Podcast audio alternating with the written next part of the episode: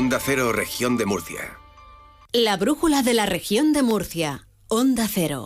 La delegación del Gobierno ha establecido un nuevo dispositivo de seguridad para garantizar la movilidad de los ciudadanos y la prestación de los servicios básicos ante las posibles manifestaciones de agricultores y transportistas previstas para este fin de semana. Ángel Alonso. Así lo ha hecho saber la delegada del Gobierno en la región, Mariola Guevara, quien anuncia un amplio dispositivo de seguridad en toda la comunidad autónoma para intentar mantener el equilibrio, dice, entre el derecho a manifestación y la libertad ambulatoria de la población.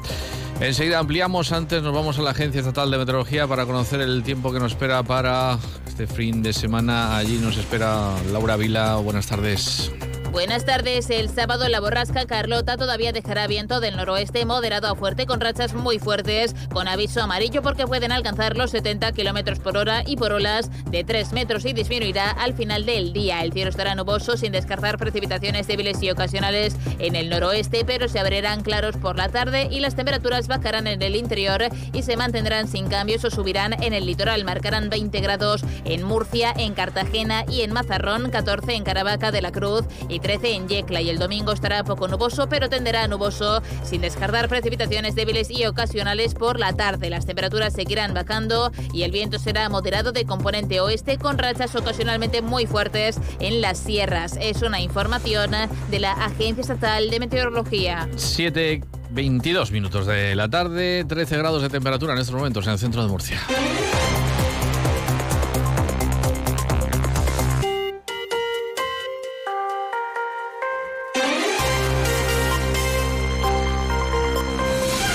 Puede ser este un fin de semana complicado para circular por las carreteras de la región si el denominado movimiento 6F de los agricultores y los transportistas empiezan manifestaciones que suelen terminar, ya saben, con cortes de tráfico.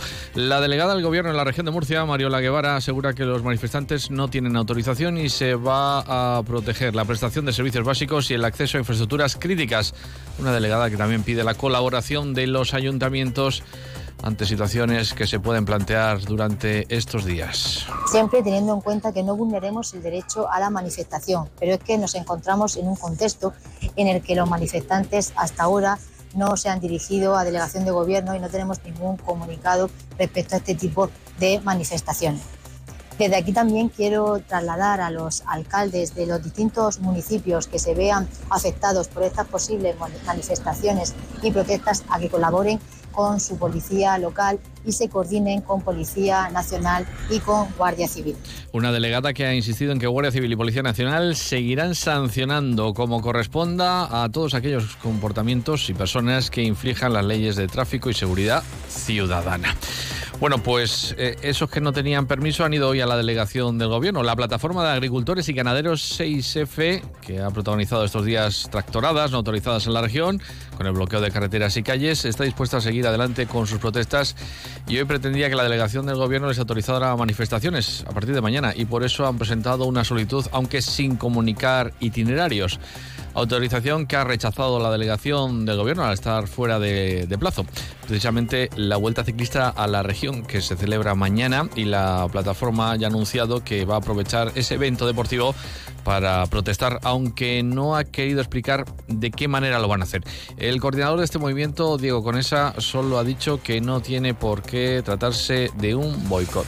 Nosotros no dedicamos a boicotear nada ni a hacer daño a nivel social y lo que pase mañana se verá. Mañana hay un podium y seguro que hay un premiado y a lo mejor mm, lo que vosotros creéis que va por un lado va por otro, no sé, tampoco puedo dar información porque no me interesa y nosotros mm, el tiempo pondrá cada uno en su sitio y nosotros vamos a tratar de quedar por lo que somos. Personas honradas, productores de comida, a algunos se le puede ir un día a la pinza, pero lo normal es que somos una piña y tenéis que comprender nuestra situación, que nosotros estamos, voy a decir una palabra fea, estamos jodidos ya al sol.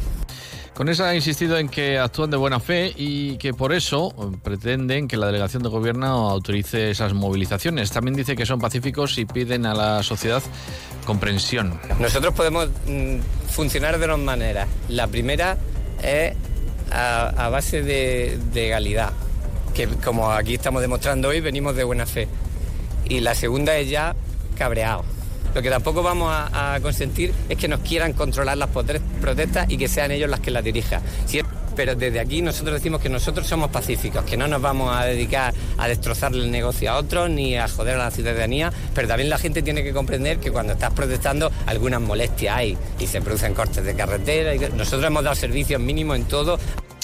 Bueno, pues hablando de servicios mínimos y de situaciones complicadas, los supermercados de la región no temen un desabastecimiento por causa de un posible bloqueo de las carreteras debido a esas protestas de agricultores y transportistas. El presidente de la Asociación de Supermercados de la región, Javier Ruano, ha estado en Onda Cero. Aquí ha dicho que es muy complicado que se lleguen a ver las estanterías vacías de las tiendas en la misma situación en la que, por ejemplo, en el año 2022 ocurrió. Dice que ahora mismo eso ni se plantea ese mismo escenario. Que haya un desabastecimiento es un tema que es muy muy complicado, es muy difícil, ¿no? Nunca lo hemos tenido en anteriores bloqueos, en anteriores manifestaciones de distinta naturaleza, de distintos sectores, porque al final pues son muchas las plataformas que hay que suministran, no solamente en la región, sino de fuera de la región. Ruano que respeta los motivos por los que estos colectivos han decidido protestar, pero también apunta a que es necesario garantizar el suministro de alimentos y productos básicos para que la población pueda seguir adelante, porque es un derecho fundamental. Nosotros no podemos hacer otra cosa que, respetar, ¿no? Y, y, bueno, y respetamos las reivindicaciones de cualquier sector, ¿no? Porque entendemos que si esas reivindicaciones serán legítimas, pero sí que es muy importante que, también se respete el derecho a la circulación de, de, mercancías, en el sentido de que al final la alimentación es un servicio esencial, como fuimos declarados ya durante la época de la pandemia, del COVID. Y luego está la vertiente política de este asunto. El secretario general de los socialistas en la región, José Vélez, ha instado a PP y a Vox a que dice dejen de utilizar a los agricultores y ganaderos para sacar rédito electoral y ha afirmado que si el gobierno de España deja de apoyar al sector, este caería definitivamente en la comunidad autónoma. Tras mantener una reunión con representantes de Asaja, COA y UPA, Vélez ha indicado que los profesionales del sector primario están atravesando una situación muy difícil de la que ha responsabilizado el gobierno regional por, dice, no hacer nada para mejorar las condiciones a pesar de que todas las competencias ha precisado corresponden a la comunidad autónoma. Eh, pide, Vélez, eh, pide Vélez a López Miras que cumpla con su responsabilidad y apruebe de inmediato una batería de medidas urgentes para ayudar al sector agroalimentario, entre ellas un fondo de 10 millones al año para afrontar situaciones extraordinarias en el campo. Se debe de incluir la creación de un fondo para situaciones extraordinarias que complemente las ayudas del Gobierno de España. La mayor parte de las medidas que proponemos y que cuentan con el apoyo de las organizaciones profesionales agrarias las presentamos ya como enmiendas a los presupuestos regionales para 2024, pero fueron rechazadas por el Partido Popular y la ultraderecha, por Vox.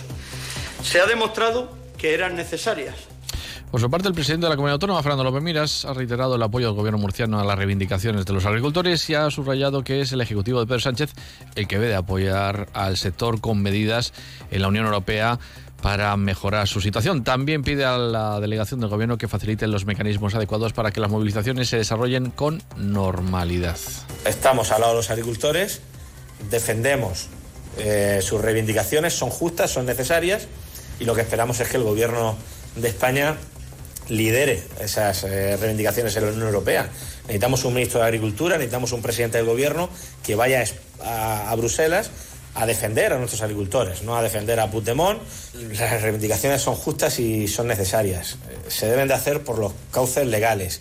Y si se hacen por los cauces legales, eh, como cualquier cosa que se haga en un Estado de Derecho, pues la delegación del Gobierno tendrá que poner los recursos necesarios para que se pueda llevar con toda normalidad esa movilización y esa reivindicación como justa y necesaria. Un último apunte en torno a este tema. Podemos ha pedido a la Autoridad Portuaria de Cartagena la supresión del 15% de bonificación a los productos hortofrutícolas de terceros países. Según la formación morada, las mercancías y buques que llegan desde países como Sudáfrica, Egipto o Argentina se benefician de esa bonificación. Los diputados de Podemos, María Marín y Víctor Ejío, han entregado al presidente de la Autoridad Portuaria una moción que defenderán en la Asamblea Regional y que incluye varias medidas en defensa de los productores locales especialmente los del sector cítrico. Bonificaciones que luego en realidad solamente sabemos perfectamente que benefician exclusivamente a las grandes cadenas comercializadoras y a las grandes eh, cadenas eh, distribuidoras y a las grandes superficies comerciales y no a nuestros pequeños y medianos eh, productores.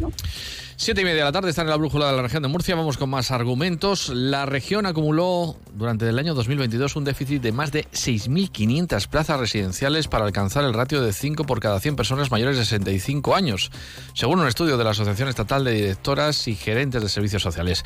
En concreto, la región ha, sido, ha ido perdiendo plazas en los últimos años, tanto públicas como privadas. En concreto, unas 4.000 menos que en el año 2022 en relación al año anterior, cuando se superaron las 10.400. Además, la comunidad autónoma se situó a la cola en plazas residenciales por comunidades tanto públicas, esas plazas públicas como privadas. Unas comunidades autónomas con mayor déficit en plazas que siguen siendo Andalucía y la comunidad valenciana, mientras que en seis comunidades sigue habiendo un exceso de plazas, según este mismo informe. Destaca Castilla, León, Navarra, Cantabria y La Rioja, donde tienen mayor equilibrio en su ratio de plazas para personas mayores de 65 años. El gobierno regional va a poner en marcha en Cartagena un programa piloto para prevenir el abandono educativo temprano entre el alumnado vulnerable. Cerca de mil alumnos del entorno de los barrios de Santa Lucía, Los Mateos y Lo Campano de Cartagena van a participar en este proyecto denominado ICUE que se pondrá en marcha el próximo curso 2024-2025. El presidente de la región, Fernando López Miras, ha estado hoy en la ciudad portuaria visitando varios centros educativos. Allí ha anunciado este programa contra el abandono escolar, que es uno de los tres principales objetivos que se marca en el mandato en materia educativa. Y nos planteamos tres cuestiones principales, tres ejes fundamentales en materia educativa durante la próxima legislatura. El primero, reducir las tasas de abandono escolar temprano. En segundo lugar, reforzar la atención a la diversidad en nuestras aulas. Y en tercer lugar, mejorar la calidad en cuanto a los resultados educativos, tanto en primaria como en secundaria. El primer objetivo, lo he dicho hace un momento, era el de reducir la tasa de abandono escolar. Pues hoy lo que queremos presentar en Cartagena es un proyecto piloto el senador del Partido Popular por la región de Murcia, José Ramón Díez de Revenga, ha defendido la proposición de ley aprobada esta semana en el Senado contra la ocupación que pretende impedir que los ocupas puedan empadronar en la vivienda, elimina la condición de morada para los residentes ilegales, incrementa las penas y las establece para aquellos que alienten estas prácticas. Los populares, con mayoría del Senado, aprobaron esta propuesta de ley que da 24 horas para su desalojo. El senador del Partido Popular, eh, Dios de Revenga, daba más detalles en cuanto a esta iniciativa.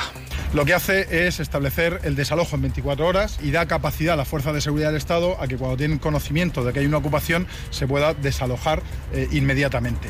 También le habilita a las comunidades de vecinos para que puedan actuar contra los ocupas porque no debemos olvidar que la ocupación ilegal no es una cuestión de vulnerabilidad, no es una cuestión de grupos antisistema, sino que son auténticas mafias organizadas, eh, grupos delincuentes que lo que hacen es eh, montar una verdadera industria del crimen alrededor de la ocupación.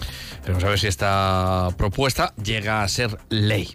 Eso ya es otro eh, peldaño que, que, superar. Mientras tanto, la región registra 12 ocupaciones por semana, según datos que ha facilitado el senador.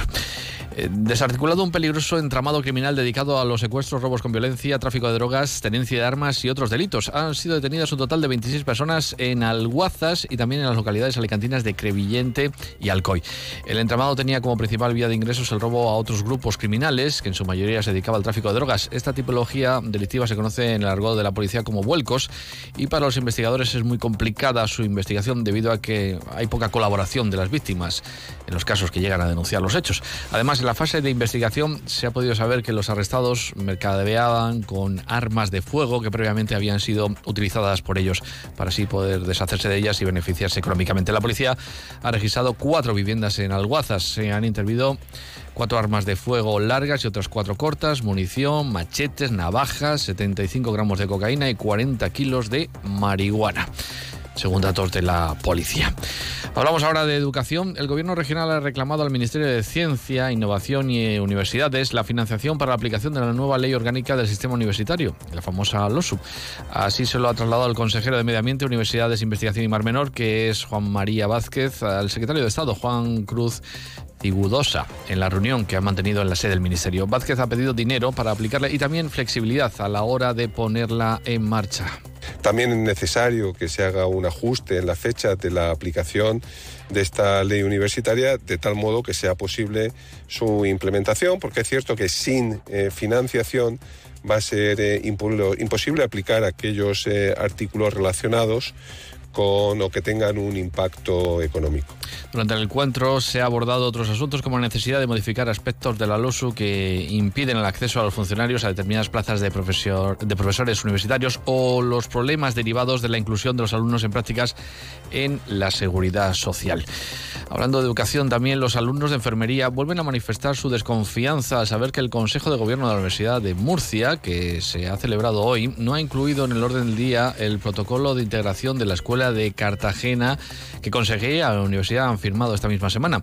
La universidad lo justifica porque el acuerdo se firmó el miércoles y el Consejo de la Universidad ya estaba convocado desde el pasado viernes día 2, precisamente el día en el que se rubricó el compromiso para levantar el encierro de los alumnos que mantenían desde hacía dos semanas. Por otro lado, los estudiantes no entienden que si llevan trabajando desde diciembre la integración, como dice la Consejería, no se haya podido incluir este punto en el Consejo de Gobierno de la Universidad de Murcia para acelerar el proceso legal que conlleva.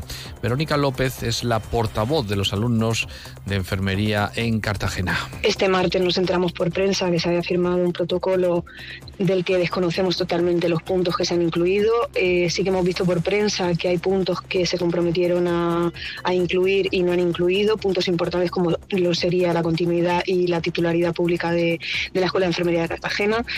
Y hoy sabemos que el Consejo de Gobierno de la Universidad de Murcia, que es donde eh, deberían de aprobar la integración de la escuela para seguir los trámites legales pertinentes, y este punto, el punto de la integración, no está incluido en los puntos del día. Por su parte, la Unión Europea ha anunciado que va a publicar en las próximas semanas la nueva convocatoria de subvenciones en el marco de los programas europeos de gestión directa. Se trata de ayudas para los municipios y el gobierno regional quiere que los consistorios estén preparados para poder presentar eh, proyectos. Para lograrlo, se van a destinar 150.000 euros para que los consistorios tengan asistencia técnica a la hora de elaborar estrategias y proyectos europeos de impacto para sus localidades y también para la mejora de la vida de los vecinos. El portavoz del Ejecutivo Regional, Marcos Ortuño, hablaba sobre esta iniciativa.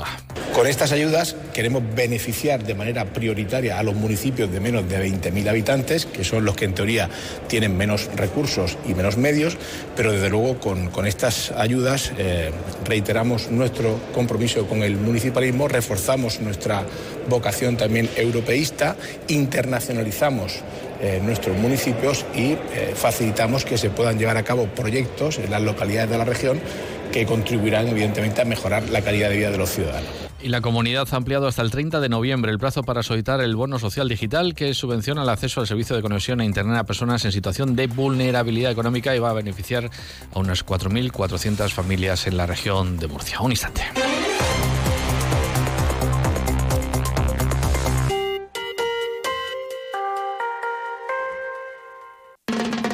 Carnaval a Cartagena. Del 2 al 13 de febrero, la ciudad se llena de disfraces, purpurina, plumas, desfiles, chirigotas, drag queens. Todo un universo de magia, diversión y color en unas fiestas declaradas de interés turístico regional. Llega la fantasía. Vuelve el carnaval. Ayuntamiento de Cartagena. Vamos con el deporte Victoria Oro. Buenas tardes. ¿Qué tal? Buenas tardes. Es que es viernes y tenemos que analizar la previa del fin de semana. Tenemos por delante partidazo. En segunda el domingo a las 4 y cuarto donde el Cartagena recibe en el Cartagonova donde se está haciendo muy fuerte las últimas semanas al Mirandés, otro equipo de la zona media-baja al que desde luego le puede recortar puntos y seguir soñando con la permanencia. El conjunto albinegro. En primera federación el Real Murcia que lleva una muy buena segunda vuelta con dos victorias y un empate, cero goles en contra, visita Alcoy. El Collao es un campo difícil y el Alcoyano está igualado en la tabla del grupo 2 de primera federación junto a los pimentoneros, así que se espera cuanto menos que sea un partido duro, reñido y donde esperemos los de Palo Alfaro puedan sacar los tres puntos en baloncesto a las 5, también el domingo en el Palacio de los Deportes de Murcia, Covirán Granada visita Lucán. Los murcianos preparan el último duelo antes de la Copa del Rey en Málaga, que va a ser el próximo jueves. ¿Por qué no hacerlo con una victoria para seguir en esa pomada que ahora mismo les mantiene sextos metidos en la pelea por entrar en los playoffs por el título de liga?